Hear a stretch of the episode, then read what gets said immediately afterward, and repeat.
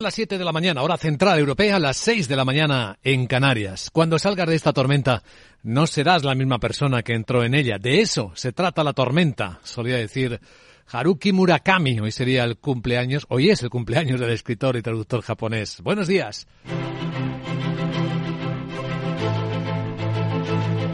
Aquí comienza Capital, la bolsa y la vida. Y despertamos este jueves 12 de enero, esperando más datos importantes de inflación en Estados Unidos, a ver si se cumplen los pronósticos y se modera el repunte. Ya hemos visto la inflación en China, enseguida hablamos de ella, 1,8%, aunque hay precios del productor que sí se suavizan algo, es lo que se espera.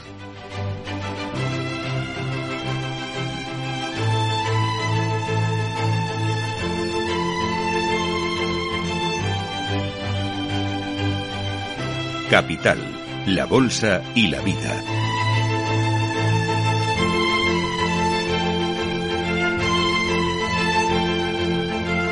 Luis Vicente Muñoz. En el día, por tanto, pendiente de esos datos, los mercados mixtos, esperando noticias en una o en otra dirección. Ahí vemos el futuro del mercado europeo subir cinco décimas, el Eurostox en 4.124. Ahí vemos el futuro americano que sigue muy tibio con ligeras subidas, con el SP500 por debajo de los 4.000 puntos aún 3.993. Estamos viendo en las pantallas en las que observamos cómo el euro sigue fortachón frente al dólar, 1,0760 dólares por euro en las pantallas de XTV, cómo el precio del petróleo sube pero poco, 77 dólares y medio, y cómo la onza de oro se mantiene arriba y subiendo cada vez más cerca de los 1.900 dólares, cotizando esta incertidumbre. Con mucho movimiento empresarial, por cierto, en el despertar del día. Todos los diarios financieros del mundo hablan de Disney, al que por cierto le ha dado una buena inyección de fondos el éxito de Avatar en taquilla. Pero acaba de nombrar nuevo presidente mientras se prepara para la batalla por el poder con el fondo activista de Nelson Peltz. Contaremos la historia que está cada vez influyendo más dentro de esta enorme compañía. Y hay novedades en la batalla de las criptos en el cripto invierno sobre la quebrada FTX. Para asombro de medio mundo, dice la compañía intervenida, que ha encontrado, se ha encontrado 5 mil millones de dólares en efectivo, en cash, aunque aún no sabe cuánto debe a sus clientes. Dice que hay otros 4.600 en otros activos y que está preparando lo que pueda vender para atenderlo.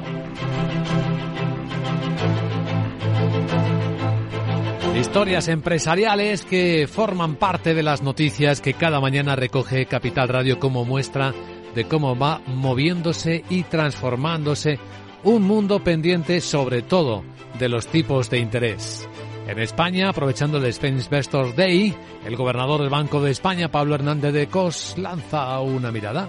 Prevemos seguir incrementando significativamente los tipos de interés en las próximas reuniones a un ritmo sostenido hasta alcanzar niveles suficientemente restrictivos, ya no estamos hablando de pura normalización, sino de entrar en terreno restrictivo en los niveles de tipo de interés, para asegurar que la inflación vuelva a situarse en eh, su objetivo. De España y de su economía hablaremos también al hilo de las observaciones en este importante foro de aproximación a los mercados en el que el presidente de la Comisión Nacional del Mercado de Valores avisa España necesitaría tener más empresas en bolsa. ¿Por qué? ¿Por qué le hace falta a España esto? Bueno, pues es otro de los elementos de los que hoy hablaremos, de los que esta mañana hablaremos en Capital, la Bolsa y la Vida.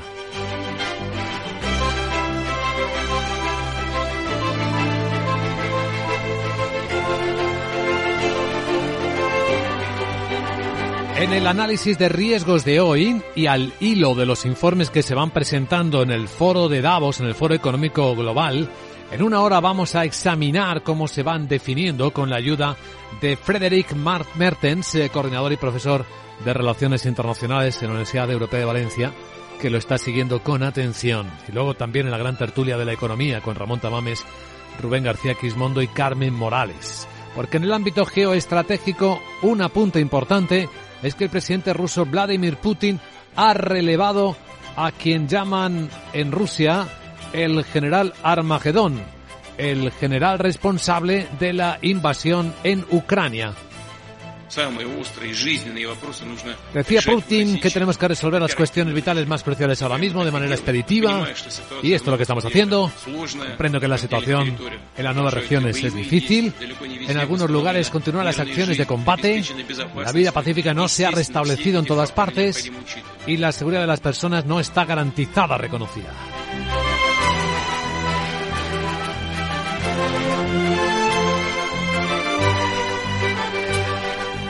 Mientras tanto, en clave geoestratégica, los equipos del presidente Biden y del japonés Kishida preparan el encuentro de los presidentes en la Casa Blanca. La portavoz Karine Jean-Pierre lo explica. Uh,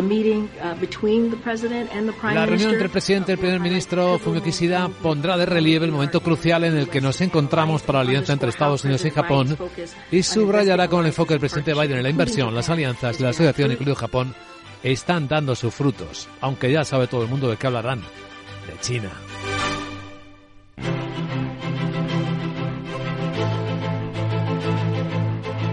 En esta escena hay más protagonistas de la actualidad. Iremos hablando en los próximos minutos de los de Asia, enseguida en Capital Asia, con el detalle de los datos que se están publicando y del reflejo de los mercados en Capital Asia después de recorrer las noticias que hoy despiertan la economía y que a esta hora de la mañana presentamos con Miguel San Martín.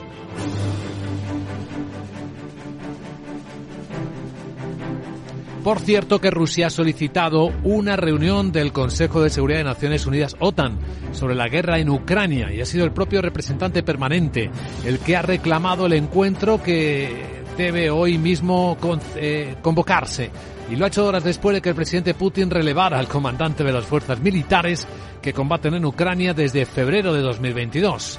El cargo, por cierto, ya tenemos el nombre, lo va a asumir ahora Valery Gerasimov, el actual jefe del Estado Mayor del Ejército ruso que releva al general Sergei Surovikin, que recomendó la retirada de Gerson. Putin insiste en que en 2030 tienen que 2030 deben tener normalizada la situación en las regiones que se han anexionado.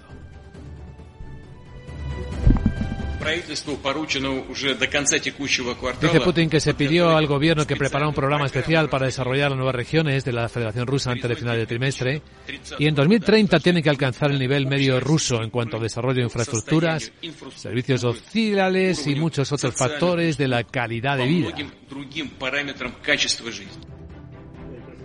El presidente de Ucrania, Volodymyr Zelensky, asegura que Rusia finge la consecución de logros bélicos en la región del Donetsk para recabar el apoyo a la guerra entre sus propios ciudadanos. Vamos a enfocar en clave geoestratégica la reunión que ya se prepara en Estados Unidos, que adelantamos hace un instante, entre el presidente Biden y el japonés Fumio Kishida.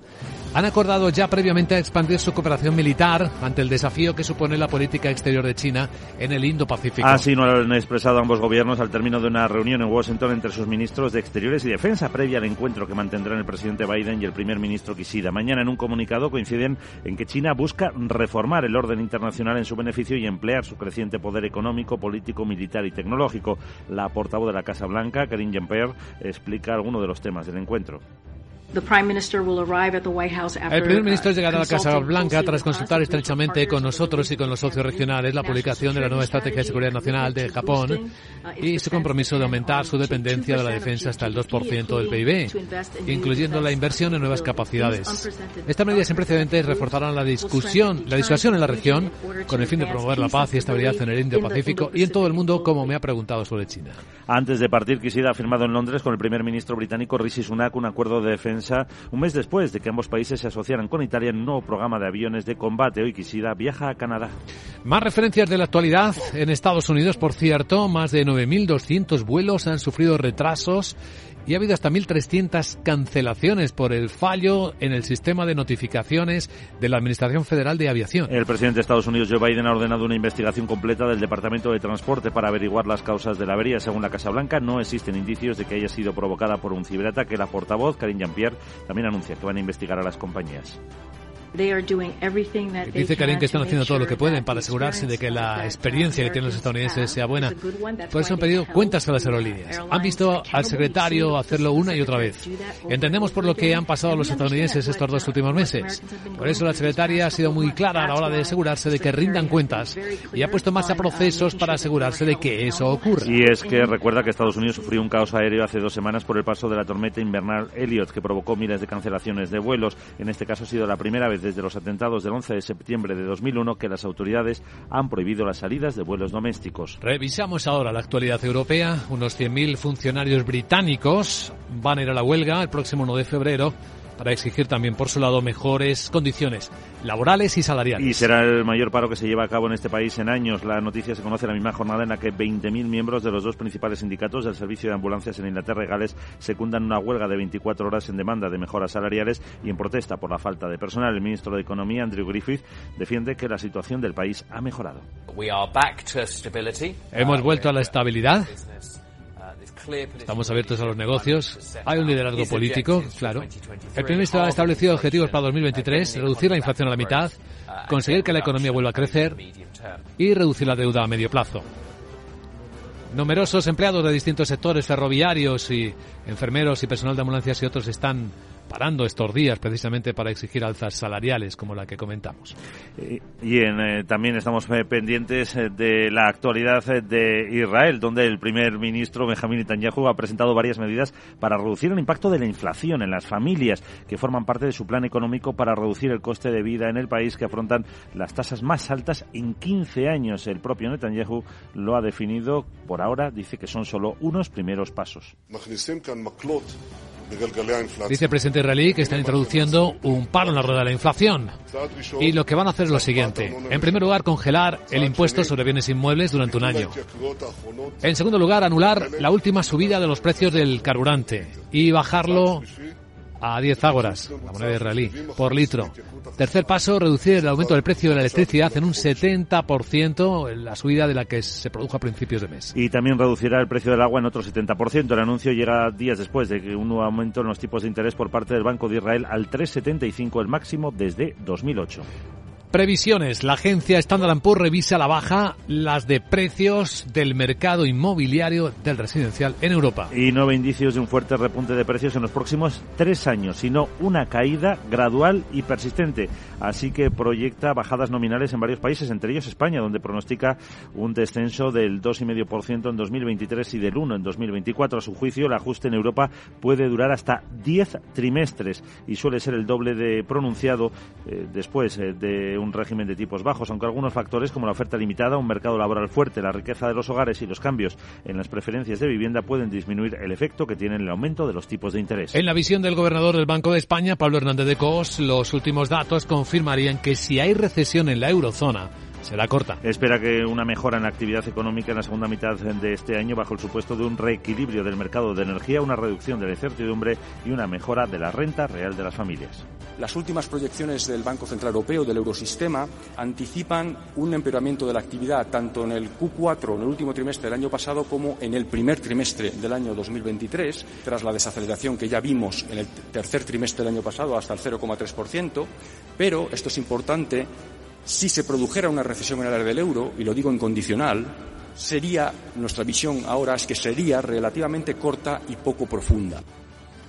Decos recuerda, como había hecho ya el BCE, que de cara al futuro seguirán subiendo los tipos de interés para atajar esta espiral alcista de precios. Además, el gobernador ha pedido coherencia entre la política fiscal y monetaria. Insiste en que las medidas de apoyo fiscal para proteger la economía del impacto de los precios energéticos deben ser temporales y estar focalizadas en los más vulnerables. También considera deseable acordar un reparto equitativo entre salarios y márgenes empresariales de la pérdida de renta derivada de este incremento de los precios. Bueno, pues hablando de salarios, el secretario de Estado de Empleo, Joaquín Pérez Rey, confirma que esperan fijar la cifra de subida del SMI antes de que termine el mes de enero. Después de que el líder de UGT, Pepe Alves, le haya pedido que suba a 1.100 euros y que incluya una revisión a mitad de año, la Comisión de Expertos del Ministerio de Trabajo proponía una horquilla de subida de entre el 4,6 y el 8,2% para este año. Pérez Rey destaca los efectos para él beneficiosos que ha tenido la subida del SMI en los últimos años. Es uno de los grandes éxitos de la política laboral del Gobierno que ha permitido, pues efectivamente, paliar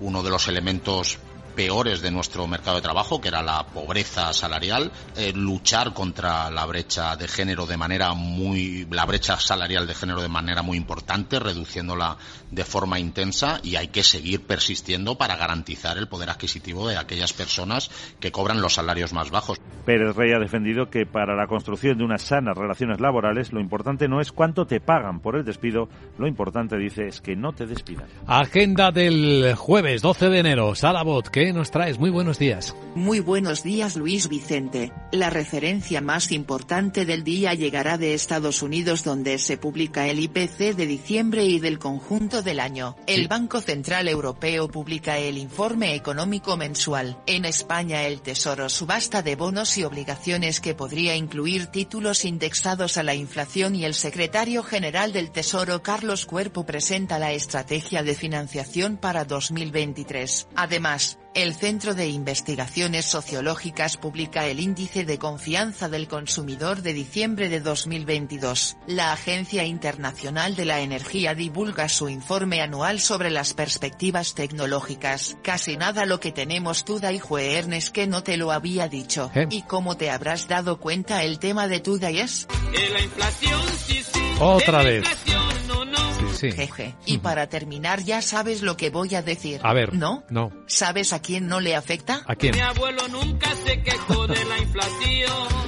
Ay, No digas nada. No digo nada. Chao. Bueno, sí digo algo porque, mira, justo ahora la Agencia Internacional de la Energía está empezando a publicar su informe en el que adelantamos, señala que el mercado de las tecnologías para energías limpias puede más que triplicarse de aquí a 2030 para llegar a representar hasta 650.000 millones de dólares anuales si los países de todo el mundo, esta es la condición, cumplen con los compromisos en el terreno climático. En este informe dice que en términos de empleo se podría pasar de los 6 millones de empleos actuales en las energías limpias a casi 14 millones a comienzos de la próxima década. Sería más que doblar el empleo actual. Bueno, hoy es jueves, inversión inmobiliaria, nuestro programa especializado en este sector.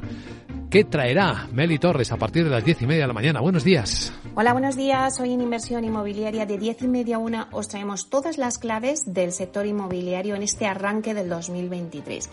Y vamos a centrarnos hoy precisamente en los desarrollos urbanísticos de suelo residencial en la Comunidad Autónoma de Madrid. Si hacemos un poquito de memoria, los desarrollos urbanísticos en España han estado en desuso desde la crisis del 2008, que derivó en la creación de lo que llamábamos el Banco Malo, que es la Sareb. Durante todos estos años, los activos inmobiliarios en manos de la banca han ido poco a poco enajenándose. Eh, al principio los más atractivos, pero ¿qué ha, qué ha pasado con los suelos? Los suelos en desarrollo de toda España pues han quedado un poco arrinconados por su escaso valor y su dificultad en la tramitación de los desarrollos. La escasez de suelo que hay ahora mismo obliga al sector a repasar los desarrollos urbanísticos olvidados para darles un impulso con la finalidad de ofrecer suelo urbano al mercado y equilibrar la oferta con la demanda. Bueno, pues de todo ello vamos a hablar con Pablo Cereijo, consejero delegado de Visualur, que tiene un informe muy interesante porque os, os habéis preguntado cuántos suelos residenciales ahora mismo en desarrollo hay en la Comunidad Autónoma de Madrid. Pues no os lo perdáis. La entrevista de 11 a 11 y media. Os esperamos. Y las respuestas. Gracias, Mari Torres.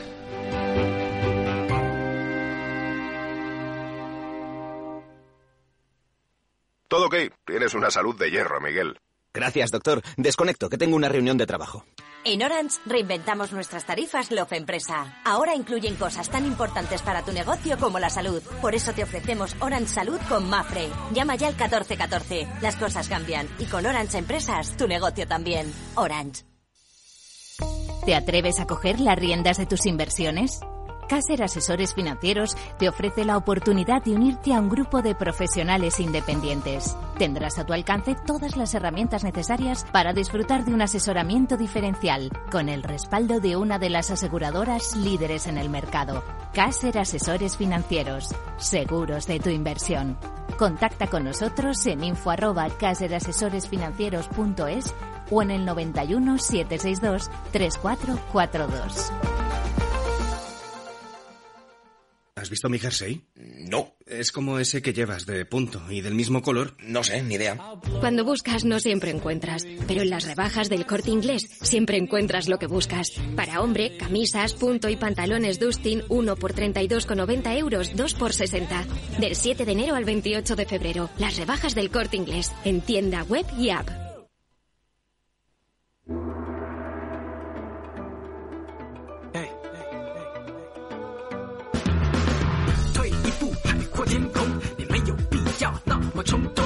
Mercados mixtos por el lado asiático del planeta. La bolsa de Tokio ya ha cerrado plana completamente, con el primer ministro ya en Estados Unidos preparando el trabajo con el señor Biden. En China tenemos eh, Hong Kong que sigue en positivo, dos décimas, y Shanghai también, dos décimas después de publicarse el dato de inflación también estábamos esperando mucho en China, a ver cómo había salido, a ver qué había dentro. ¿Y qué hay? Sandra Torrecillas, buenos días. Buenos días. Pues hay una subida en el mes de diciembre, 1,8% en tasa interanual. Esta cifra está en línea con lo que estaban esperando los analistas y se debe sobre todo a que han subido los precios de los alimentos, un 4,8% y a pesar de que la demanda interna se ha tambaleado durante este mes. La inflación subyacente, la que excluye los precios de los alimentos y de la energía, eh, sigue siendo moderada aunque también ha subido un poquito, desde el 0,6 hasta el 0,7%. Pero es interesante observar cómo ocurre todo lo contrario en el índice de precios a la producción, que se ha ralentizado en diciembre. Venía de subir un 1,7% en noviembre y ahora ha avanzado un 0,7%. Eso refleja sobre todo las perturbaciones que ha sufrido la industria por el elevado número de casos de coronavirus en el mes de diciembre. ¿Qué esperan ahora los analistas? Que siga subiendo la inflación, sobre todo después de que se hayan levantado las restricciones y eso dicen que está empezando ya a presionar al alza los precios. Sin embargo, no esperan que el aumento de la inflación provoque una subida de los tipos de interés. Bueno, esto es importante porque está muy cerca ya la fiesta del Año Nuevo Chino. Este año cae muy pronto, el próximo 22 de enero. Estamos a 10 días, por tanto, de esa fiesta que a los chinos les preocupa en particular porque los ancianos pueden eh, contagiarse de coronavirus. Pues sí, porque se espera que los ciudadanos vuelvan a sus eh, regiones de origen, a los pueblos, a zonas con menores recursos sanitarios y con una población más envejecida y poco vacunada. La Organización Mundial de la Salud habla de todo un desafío, controlar el virus eh, durante ese periodo de vacaciones que se considera la mayor migración anual de personas en el mundo e insisten en que le faltan datos y eso sigue dificultando la respuesta, como señala María Van Kerkut, técnica de la OMS. Quien reconoce que hay algunas lagunas de información importantes que estamos trabajando con China para, para llenar. Lo primero y más importante es tener realmente una comprensión más profunda de la dinámica de transmisión del COVID en todo el país y realmente entender el desglose, aumentos o disminuciones en la hospitalización en todo el mundo, la capacidad de las UCIs, la carga en términos de cuidados intensivos en todo el país y las muertes relacionadas con COVID. Y también están advirtiendo los expertos de salud de China, están pidiendo a los ciudadanos que no visiten a sus parientes mayores durante las vacaciones y esto se ha convertido además en trending topic, en uno de los temas más comentados en la red social Weibo, que es algo así similar al Twitter de China. En clave empresarial, un par de apuntes rápidos. Arabia Saudí parece cada vez más interesada en Nintendo. Sí, el Fondo Soberano lo que ha hecho es elevar la exposición al negocio de videojuegos japoneses, ha elevado la participación que ya tenía en Nintendo desde el pasado mes de mayo, desde del 5 hasta el 6% y también ha comprado acciones de otras firmas de videojuegos japonesas como Nexon o Capcom. Y Tesla podría construir su nueva factoría en... En Indonesia. Elon Musk está buscando ubicación para una nueva gigafactoría y las últimas informaciones de Bloomberg apuntan a que el país elegido podría ser Indonesia. El ministro de Inversiones de ese país ha, ha confirmado las conversaciones, aunque Elon Musk eh, a través de Twitter las está enfriando porque dice tengan cuidado con los artículos que citan fuentes anónimas, ya que con frecuencia son falsas. Capital Asia.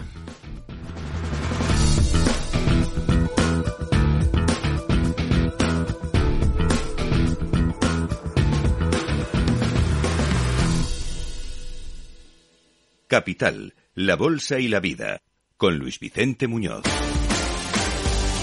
Qué pesimismo con el que despierta este jueves 12 de enero. El Parlamento Europeo acaba de publicar una encuesta en la que se muestra que el 85% de los ciudadanos europeos, el 90% si se pregunta a los españoles, 90%, prevén que durante este año su calidad de vida va a empeorar debido al aumento que provoca la inflación, el aumento de precios.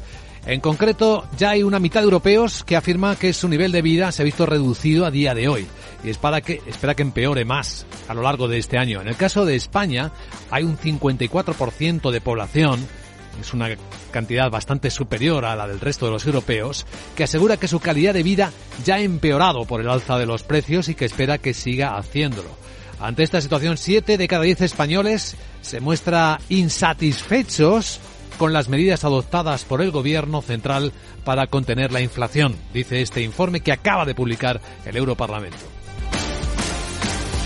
Bueno, España necesita atraer inversión en estas circunstancias es un polo importante de atracción de capital extranjero. Nos está sirviendo para verlo el Spain Investors Day. Tiene un mercado bursátil que puede ser una referencia o no. Laura Blanco, buenos días. Buenos días. Lo que sabemos es que este Spain Investors Day, la edición de este año 2023, está siendo aprovechada, por ejemplo, por la CNMV para vender España y para vender la bolsa española. Más empresas cotizadas, más uso de mercados financieros como vía de inversión. Dice el presidente de la CNMV, Rodrigo Buenaventura, que se dan los ingredientes. En una economía muy bancarizada, las empresas enfrentan mayores costes por la digitalización y la descarbonización y todo eso con mayores costes de financiación por la subida de los tipos de interés. Este contexto requiere un nuevo equilibrio para financiar empresas donde deben ganar peso los fondos propios en esa financiación. Traducción, momento idóneo para impulsar el mercado de acciones, la bolsa.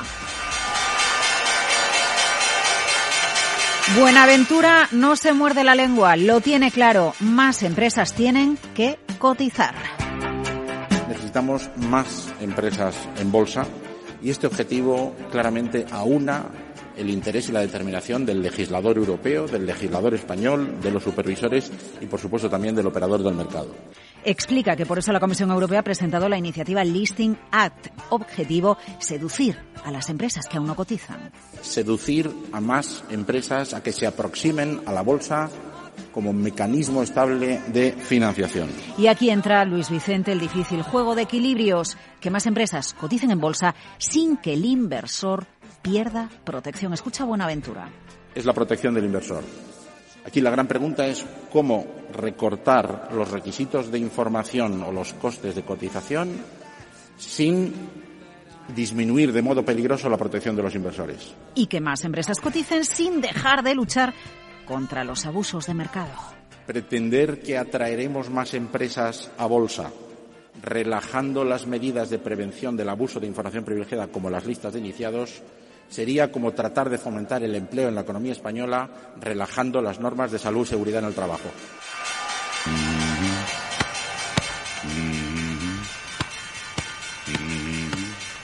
Más empresas en la bolsa española. Petición de la CNMV en el Spain Investors Day. Bueno, y que haya buen gobierno corporativo y que las empresas apuesten por la sostenibilidad. La realidad, según el último informe de Inverco, es que el ahorro financiero de las familias españolas en más de un 38% sigue en depósitos, luego en inversiones directas y luego ya vienen pues fondos, que en el fondo es una manera de acercarse a la bolsa, planes de pensiones. Vamos, que el ahorro financiero de las familias españolas todavía tiene mucho recorrido, Luis Vicente, para darle más cabida a esas empresas que cotizan en bolsa.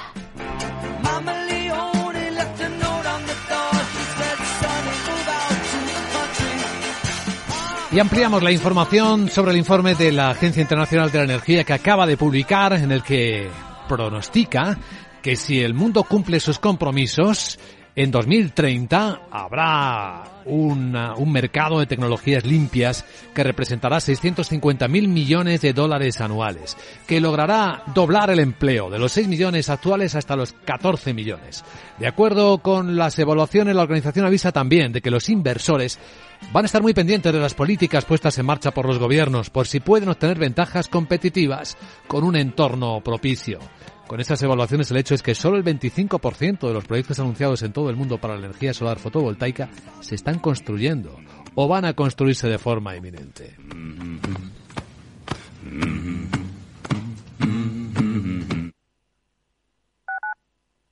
En Hospital HLA Universitario Moncloa cuidamos de ti y de tu tiempo con un servicio de urgencias ágil y eficiente las 24 horas, los 365 días del año. Urgencias pediátricas y de adultos con profesionales altamente cualificados y tecnología de vanguardia. Hospital Moncloa, contigo cuando más lo necesitas. Estamos en Avenida Valladolid 83. Capital Radio lanza el nuevo formato de Cripto Capital, todos los lunes a las 3 de la tarde con el maestro de trading algorítmico Carlos Puch Sajibela. Lo que nadie te cuenta, escúchalo en Cripto Capital. No pierdas detalle de todo lo que afecta a tus inversiones y a tu bolsillo. Toda la información en Mercado Abierto con Rocío Arbiza, de 4 a 7 de la tarde en Capital Radio.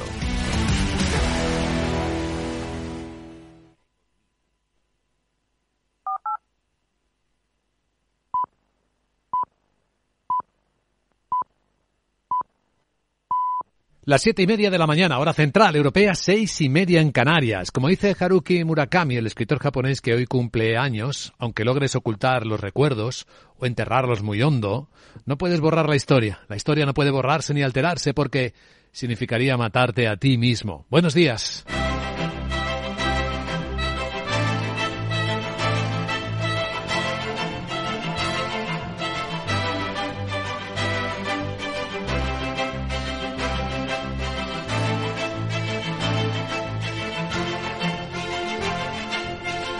Capital, la Bolsa y la Vida, con Luis Vicente Muñoz.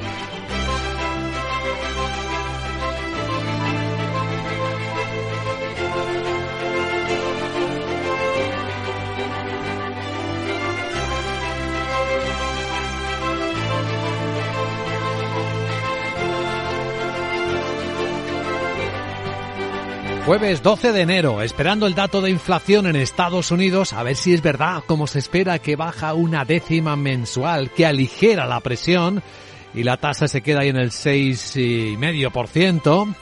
Pues hemos visto la de China, en el conjunto del año 2022 ha sido el 2%, el 1,8% en diciembre, con un dato esperanzador, el índice de precios a la producción que se modera en la subida, de, está en siete décimas y parece apuntar en esa dirección esperada de moderación.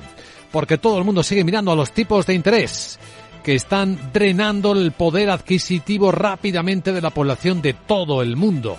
Poder adquisitivo que se pierde a raudales en países como España, los últimos datos así lo atestiguan, así que es de mucho interés observar la previsión del gobernador del Banco de España, Pablo Hernández de Cos. Prevemos seguir incrementando significativamente los tipos de interés en las próximas reuniones a un ritmo sostenido hasta alcanzar niveles suficientemente restrictivos, ya no estamos hablando de pura normalización, sino de entrar en terreno restrictivo en los niveles de tipos de interés, para asegurar que la inflación vuelva a situarse en eh, su objetivo. Ahí la tenemos, a esa terrible bestia de la economía, muy activa aún, con ligera moderación.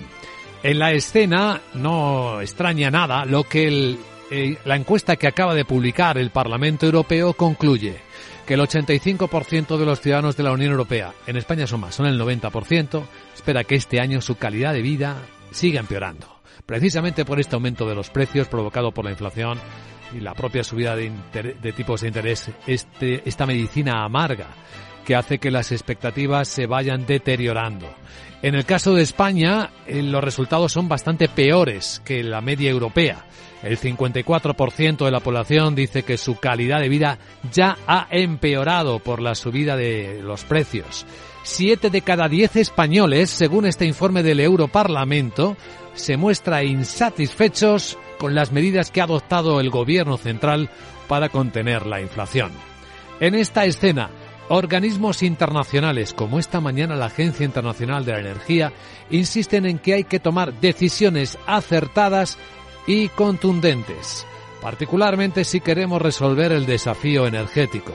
La Agencia Internacional de la Energía dice que el futuro es prometedor si se cumple los compromisos. En 2030, el mercado energético, que podría engordar hasta los 650.000 millones de dólares, podría duplicar el número de gente que trabaja ya en energías limpias de los 6 millones a los 14 millones. Pero avisa, y lo estamos adelantando, de que ahora mismo, según sus evaluaciones, solo la cuarta parte de los proyectos anunciados en todo el mundo para construir plantas de energía solar fotovoltaica están construyéndose o se van a construir de forma inminente. Es decir, tres cuartas partes no se sabe qué pasa con ello. Avisa también de la concentración de los productores de las tecnologías de energía limpia. Tienen el 70% de la capacidad de fabricación países entre los que está China. importantes desequilibrios de un mercado del que depende el futuro.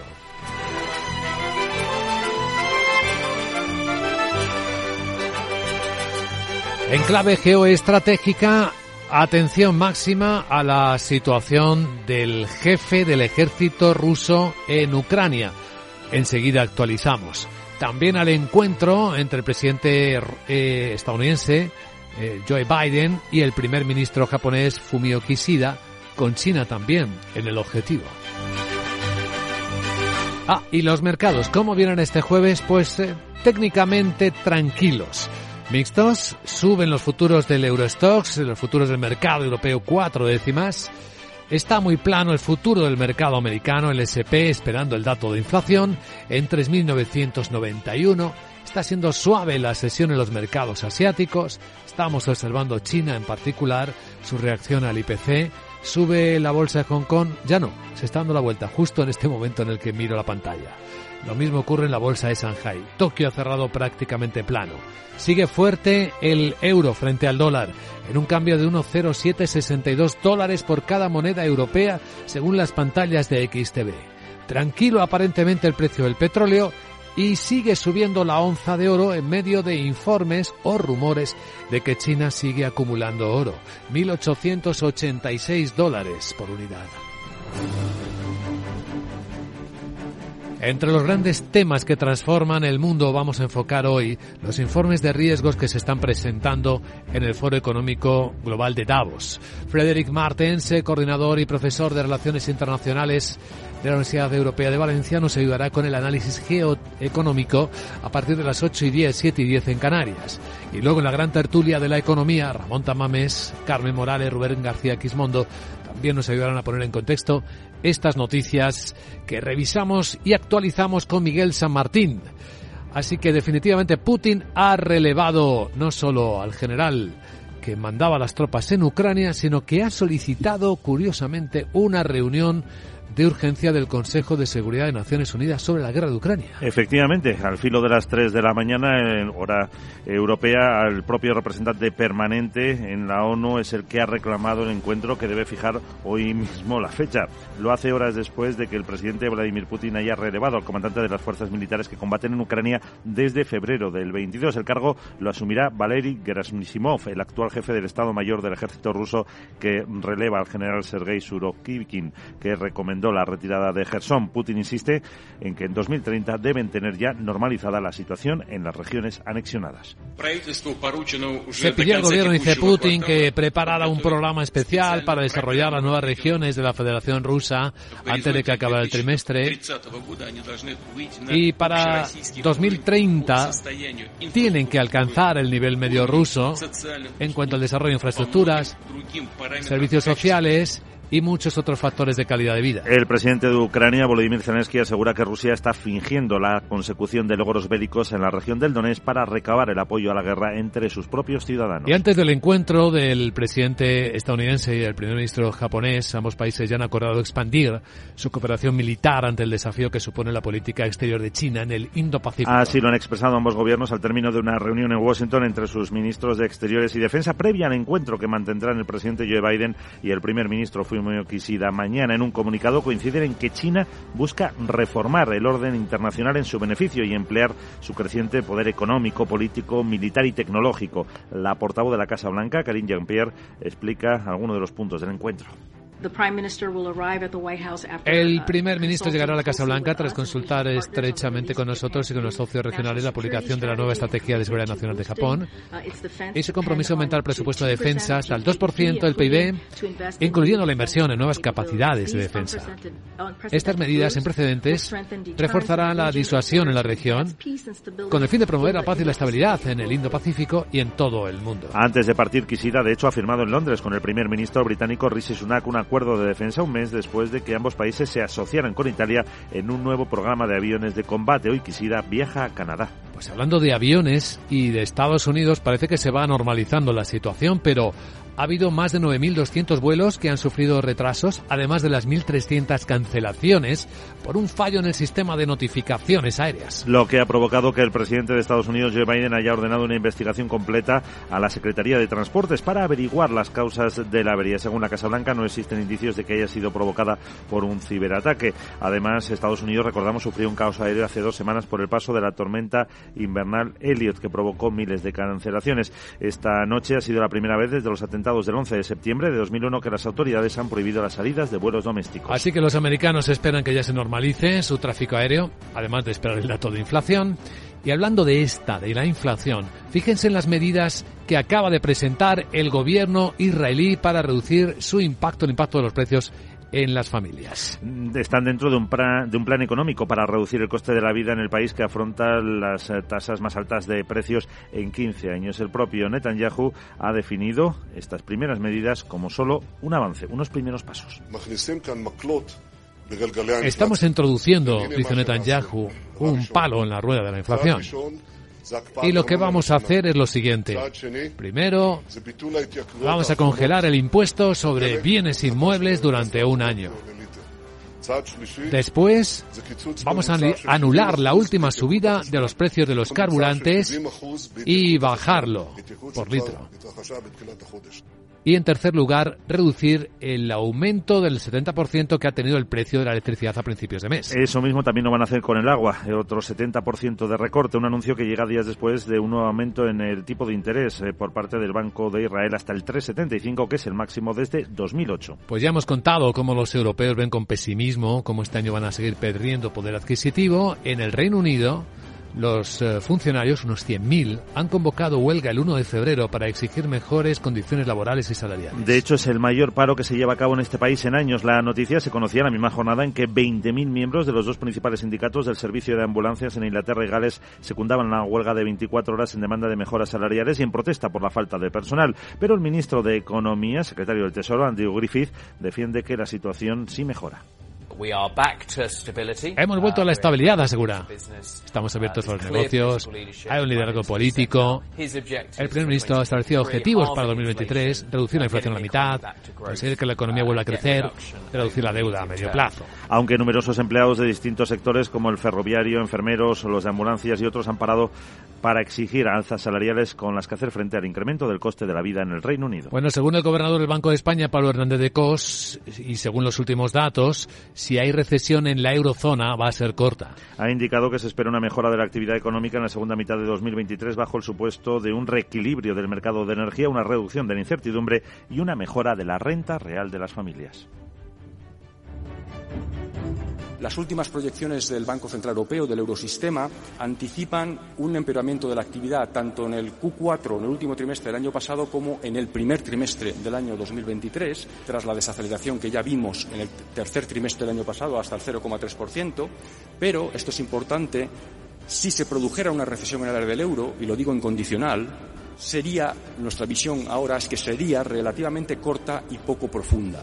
También recuerda, como ya ha hecho el BCE, que de cara al futuro van a seguir subiendo los tipos de interés para atajar esa espiral alcista de precios y ha pedido coherencia de cosas entre la política fiscal y la monetaria. Dice que las medidas de apoyo para proteger la economía del impacto de los precios debe ser temporal y focalizada en los más vulnerables. También considera deseable acordar un reparto equitativo entre salarios y márgenes empresariales de esa pérdida de renta derivada del incremento de los precios. Agenda del jueves. Hola de nuevo, Salabot. ¿Nos actualizas? Buenos días. Muy buenos días Luis Vicente, que sí y que lo sabes que es jueves como tu body lo sabe. Sí. Bueno te cuento la referencia más importante del día llegará de Estados Unidos donde se publica el IPC de diciembre y del conjunto del año. El Banco Central Europeo publica el informe económico mensual. En España el Tesoro subasta bonos y obligaciones que podría incluir títulos indexados a la inflación y el secretario general del Tesoro Carlos Cuerpo presenta la estrategia de financiación para 2023. Además, el CIS de Tezanos publica el índice de confianza del consumidor de diciembre de 2022. Y como bien has contado antes, la Agencia Internacional de la Energía ha divulgado ya su informe anual sobre las perspectivas tecnológicas. Bueno, ¿sabes cuál es también el tema del día? ¿Cuál? Al margen de la inflación, sí, sí. Pues es el desamor por la canción de Shakira con el Bizarrap. En 6 horas casi 20 millones de visualizaciones en el YouTube ese. Frases así se ven como un palito a su expareja. Mm. Qué malos sois los humanos aunque esto siempre se ha hecho. Es un gran necio, un estúpido Sí. engreído. Bueno, sigo sin entenderos y eso que gano. Jeje. Sí. Chao. En este caso, claramente, eso que ganas. A continuación, en Capital Radio. Informe de preapertura de los mercados de Europa. Vamos a ver quiénes van a ser los protagonistas del jueves. Capital, la Bolsa y la Vida, con Luis Vicente Muñoz.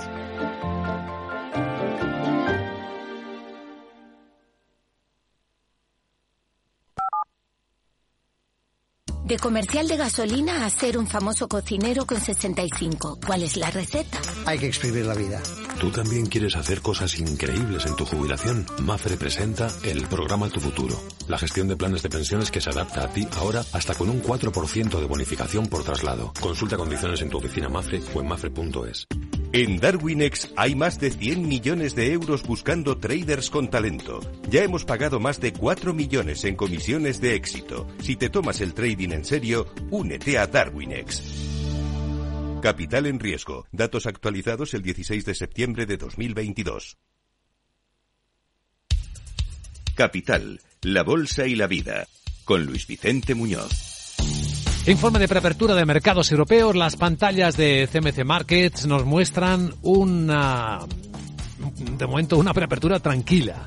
Vemos subidas ligeras en los CFDs eh, que cotizan sobre los índices europeos. Ahora mismo el futuro del Eurostock viene subiendo cuatro décimas. El americano está prácticamente plano, quieto en los 3.950 el SP, esperando, claro, los datos de inflación en Estados Unidos. Sandra Torcidas, buenos días. Buenos días, sí, los inversores están preparados ya para interpretar esa cifra eh, clave para evaluar las perspectivas de subidas de tipos de interés. El consenso apunta a que va a bajar 0,1% en diciembre y la tasa interanual se va a frenar desde el 7,1 de noviembre hasta el 6,5. Christian Ledum, director de inversiones de Cap Trust, cree que, que una inflación más moderada permitirá a la Reserva Federal relajar la política monetaria. Tenemos un índice de coste laboral mucho mejor del último informe. Nos acercamos a un IPC que la mayoría de los economistas espera que sea más suave y, y dará a la Fed un poco más de presión para dejar de subirlos. Lo que estamos viendo en el mercado de bonos, la respuesta es bastante fuerte. El rendimiento del tesoro a 10 años ha bajado un par de décimas. Es un fuerte indicador de que el mercado cree que la Fed debería parar antes de lo que al menos están diciendo al público. Los analistas ven además en el dato de IPC estadounidense un catalizador para que el euro se acerque a 1,10 dólares. La divisa europea se ha fortalecido casi un 14% desde el mínimo de dos décadas que tocó en el mes de noviembre. Y en las últimas horas hemos escuchado, aquí lo hemos hecho también, al gobernador del Banco de España, Pablo Hernández de Cos, asegurar que el Banco Central Europeo seguirá subiendo los tipos significativamente y a un ritmo sostenido. Bueno, protagonistas de hoy, Logitech, que acaba de publicar ventas preliminares. Sí, la compañía de periféricos informáticos como ratones, teclados, ha adelantado cifras de ventas de su tercer trimestre fiscal y la verdad es que no son buenas. Dice que van a rondar los 1.200 millones de dólares y eso supone una caída de un 22%. Además, ajusta a la baja las previsiones anuales en las que ahora prevé un descenso de las ventas entre un 13 y un 15%. La antigua previsión eh, también apuntaba a descensos pero más moderados como máximo del 8%. Entre los protagonistas de hoy también eh, podría estar Eh, las, mm, eh, el gigante del fabricante francés de videojuegos Ubisoft eh, ha aumentado las amortizaciones hasta 500 millones de euros y rebaja objetivos de ventas trimestrales y para todo el año por la debilidad de las ventas. También va a posponer el lanzamiento de su juego Skull and Bones y planea recortar costes en 200 millones de euros en dos años. Incluso habla de reducción de personal. Es lo que ha dicho el director financiero en una llamada a periodistas. Este ejecutivo no ha querido dar detalles sobre cuánto van a reducir la plantilla que se va a llevar a cabo, dice, mediante bajas incentivadas. Ahora espera que la facturación neta para todo el año de Ubisoft caiga un 10% y es que el objetivo inicial era de subidas de ese porcentaje. Bueno, hoy es la segunda emisión de, del Tesoro Español eh, del año.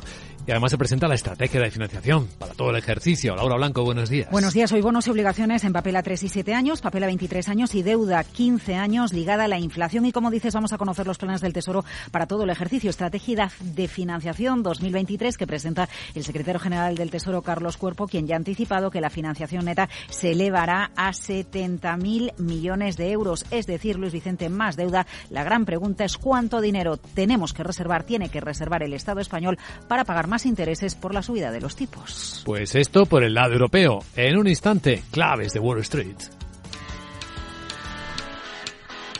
Si eres autónomo o tienes una pequeña empresa, ahora puedes aumentar la visibilidad de tu web y tus redes sociales fácilmente. Y es que Orange reinventa sus tarifas Love Empresa. Ahora incluyen nuevos beneficios y te ayudan a mejorar tu presencia en Internet para que puedas llegar fácilmente a nuevos clientes. Si tienes un negocio, no lo dudes. Descubre ya este y otros beneficios llamando al 1414. Las cosas cambian y con Orange Empresas tu negocio también.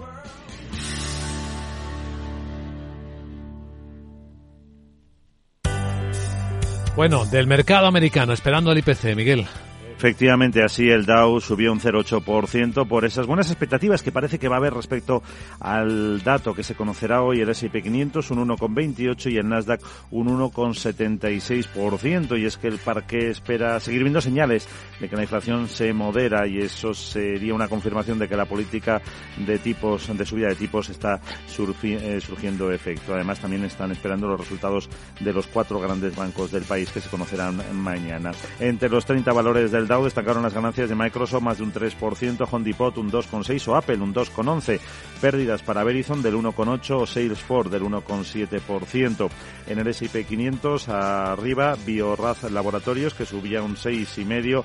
Etsy, la tecnológica energética con una alza del 6 y otra, una empresa de paneles solares que se anotaba un 5,84. El farolillo rojo fue Teleflex, que se dejaba un 7,6%, pero hubo un protagonista inesperado en el mercado, la cadena estadounidense de artículos para el hogar Beth Bath Beyond, que es BBB, que se disparó más de un 68% pese a anunciar malos resultados, cierres de tiendas, despidos y una volatilidad atribuida a recientes movimientos en las llamadas acciones meme. BBB, que hace dos años fue una de las preferidas de los pequeños inversores coordinados en foros de Internet, había subido ya un 58% en las dos sesiones previas, pero se encuentra al borde de la bancarrota. El petróleo subía por encima de los 77,4 dólares el barril y la rentabilidad del bono estadounidense a 10 años bajaba al 3,53% desde el 3,6. Y ahora, claves del mercado asiático.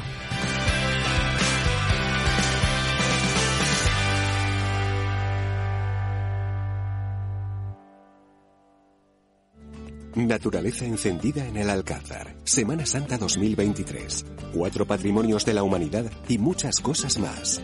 ¿Quieres conocer todas las novedades y oferta turística de Córdoba para 2023? Te esperamos del 18 al 22 de enero en el stand de Córdoba en Fitur. Córdoba es más. Mensaje del Intur.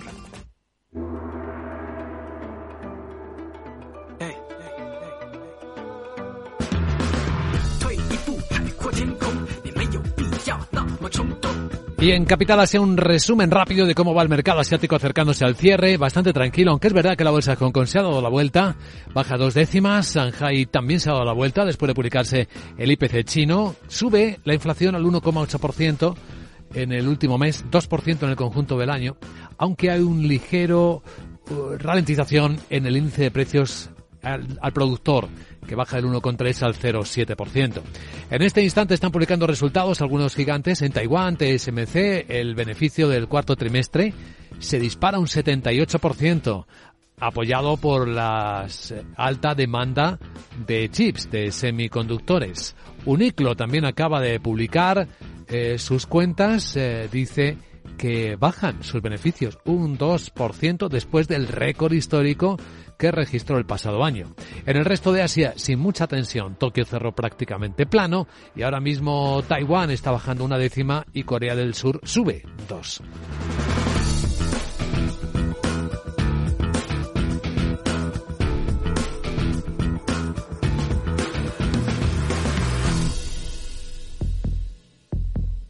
Vida. Riesgo. Cubierto. Es muy simple asegurarse con el Betia. Simple, claro, el Betia. Bueno, y hoy entra, ya ha entrado en vigor la última reforma del Código Penal que cambian, como saben, las penas y el propio delito de malversación. Veámoslo con nuestro abogado Arcadio García Montoro. Buenos días, abogado. Buenos días, Luis Vicente. ¿De qué hablamos? Pues de esas nuevas reglas que rigen ya en el caso de que el patrimonio público sea mal administrado o pase a manos de terceros. Bueno, con lo, con lo que se ha luchado persiguiendo la corrupción, que ha sido constante en las últimas legislaturas, y la de titulares que ha dado el tema, vivimos ahora un cambio de tendencia, de manera que se despenaliza alguna conducta, algo que, claro, afecta a las condenas. Todos sabemos que hay intereses políticos de por medio. Y se echa por tierra aquel principio que nos enseñaron nuestros mayores, que decía que las cosas públicas, el patrimonio, había que cuidarlo como si fuera de uno. Ojo, que no es lo mismo que apropiarse de él. Eh, ¿Qué conductas se castigan exactamente con los artículos reformados? Pues la reforma esencialmente castiga al que se apropia del patrimonio público o permite que otro lo haga con ánimo de lucro y también bueno, si se destina a uso privado, pero sin ánimo de apropiárselo, lo mismo que cuando el gestor de lo público le da un fin distinto. Hay que dejar claro que a diferencia de lo que ocurrió con la reforma eh, reciente relacionada con los delitos sexuales, aquí no se ha producido un grave error o una deficiencia técnica legislativa, sino que conscientemente el legislador rebaja el castigo de los delincuentes futuros y de aquellos sentenciados ya que serán beneficiados por la legislación más favorable. De hecho, el Gobierno ha escogido un camino para legislar que permite esquivar la opinión, por ejemplo, del Consejo de Estado y del Poder Judicial. Cambio fuerte. En conclusión. Pues eso, cambio de tendencia por parte del legislador penal, paso atrás en la lucha contra la corrupción y paso adelante favoreciendo a los ya delincuentes por la coalición de gobierno. Gracias, abogado.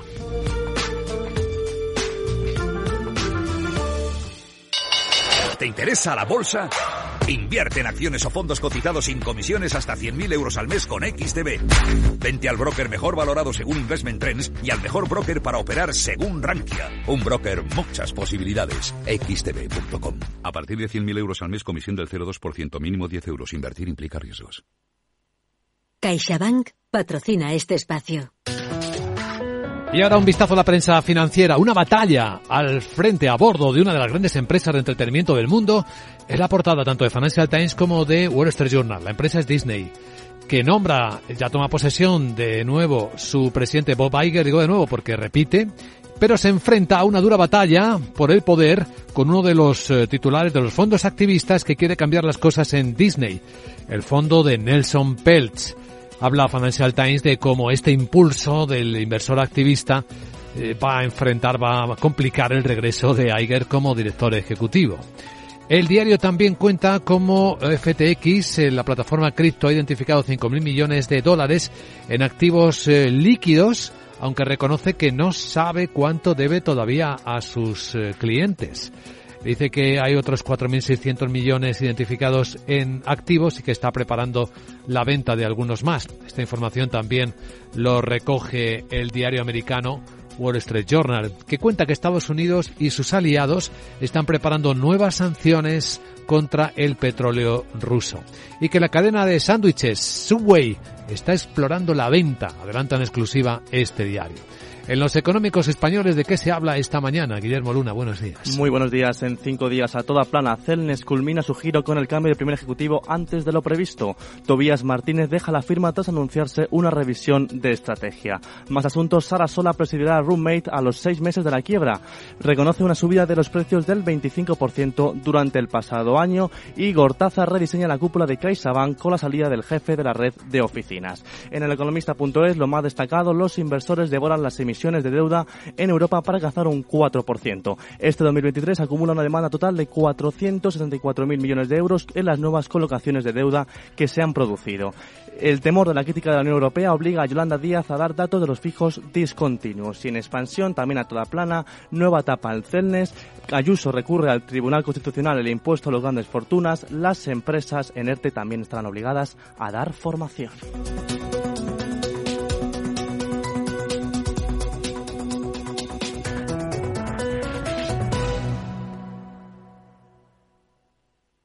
CaixaBank ha patrocinado este espacio.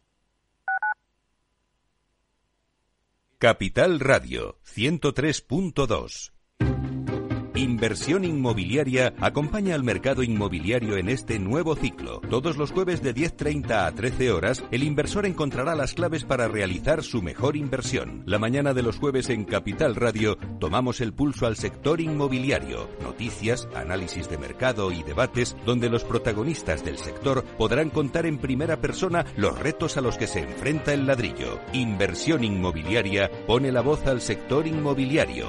Aquí, en Capital Radio.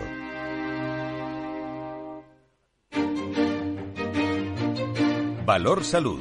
Tiempo de salud. Su actualidad, sus personas, sus empresas. Todos los viernes a las 10 de la mañana en Capital Radio, con Francisco García Cabello.